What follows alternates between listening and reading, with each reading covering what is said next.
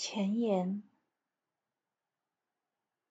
寂静中，他出现在深蓝色的迷雾里，平静而严肃，丝毫不受影响的走着。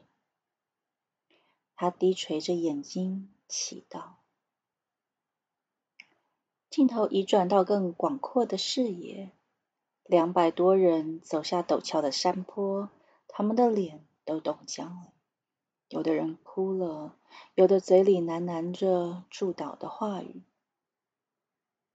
镜头再次回到这女人的身上，她走进一位黑骑士，带着询问的眼光看入那骑士的眼睛，但他脸上写满了厌恶，凝视着正在燃烧的火堆。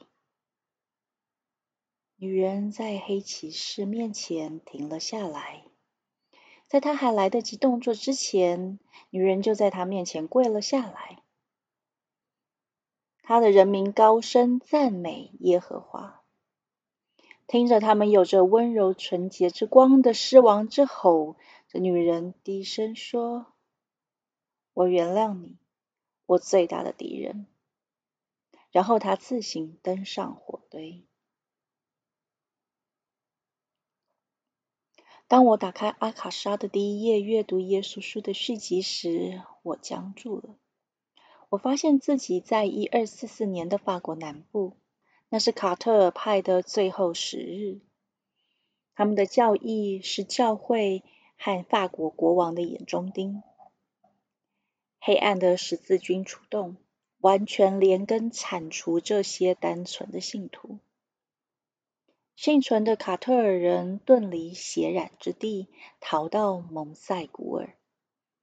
在那里，他们因为饥饿且拒绝放弃信仰，最终被烧死。他们的手稿和宝藏神秘莫测，从没被发现。丹布朗经常提到，卡特尔派保存了耶稣与抹大拉玛利亚婚姻的秘密。这段厚重的黑暗掐锁住我的情绪，剥夺了我的声音。整整三个月，我拒绝再次阅读最早记载这几本书的源头记录。我缺乏的不是宽恕，而是理解。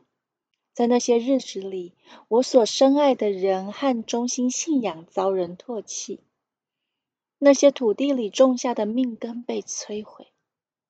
我无法忽略对我。的这些仇恨，伴随着内在的渴望与痛苦，我这是再次在法国南方重温这样的生活。死亡和苦难交织入宇宙最中心之处，为了更大社群的延续，受难而死是种激情的行为。拒绝传递苦难的力量。是耶稣亲自给予我们的遗赠，我们必须做出重大的决定，就在今天。尽管充满了怀疑，我还是在心中听见了自己的名字。我清楚的知道，这本书不会让这段被遗忘的神圣历史埋没消灭，而是能重新融合，回到史实之中。它将为信赖我们的读者提供连结和安慰。我们有能力好好活出在地球上的每一天。每一个人都能让事情有所不同。我决定忍受痛苦的那天，就是我重新启动阅读的那一天。然而，孤独依然是我们无暇心灵上的痛苦烙印。它教会我跨越界限，打破自我损失的围栏。自天堂中读下来，带来地球的每一页都在撕碎我的心，但我依然冒了这个险，因为我选择要好好活着。从一二四四年卡特尔派的最后日子开始，耶稣被遗忘的岁月为衰败的绝望世界建造了桥梁。耶稣和上帝的教义仍然在远离教会的秘密土地上绽放。为了疗愈这一切，我将这本书读了下来。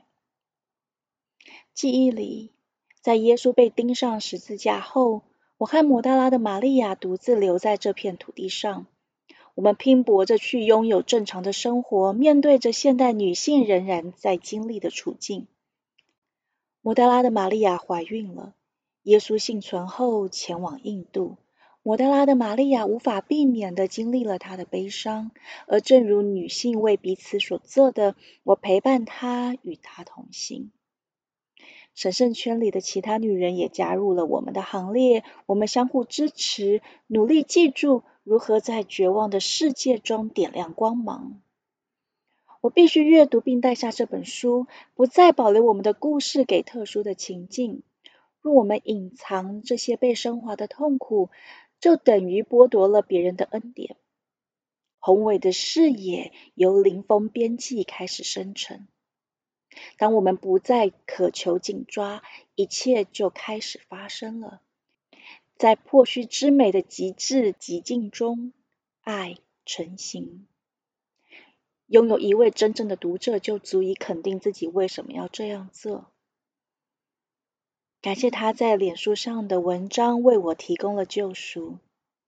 他写着：“我越来越厌倦阅读书里重复光明与黑暗之间的传奇，以及光明必须退让而让黑暗继续有力量发挥。即使是暗示此类传奇的简短句子，也足以让我合上书并打哈欠。”今天我开始在 Nook 上读你的书，这是提姆送给我的礼物，也是份双重的祝福。从哥斯达黎加回来的女儿阿莱卡走进房间，窝上床。我不知道的是，她也默默的读起书来了。那一页恰好谈及了合一。阿莱卡打从心里表示同意。我的心感受到你字句中所有的维度，因为它们映照了我心底深处的一切。谢谢你，这真的是份礼物。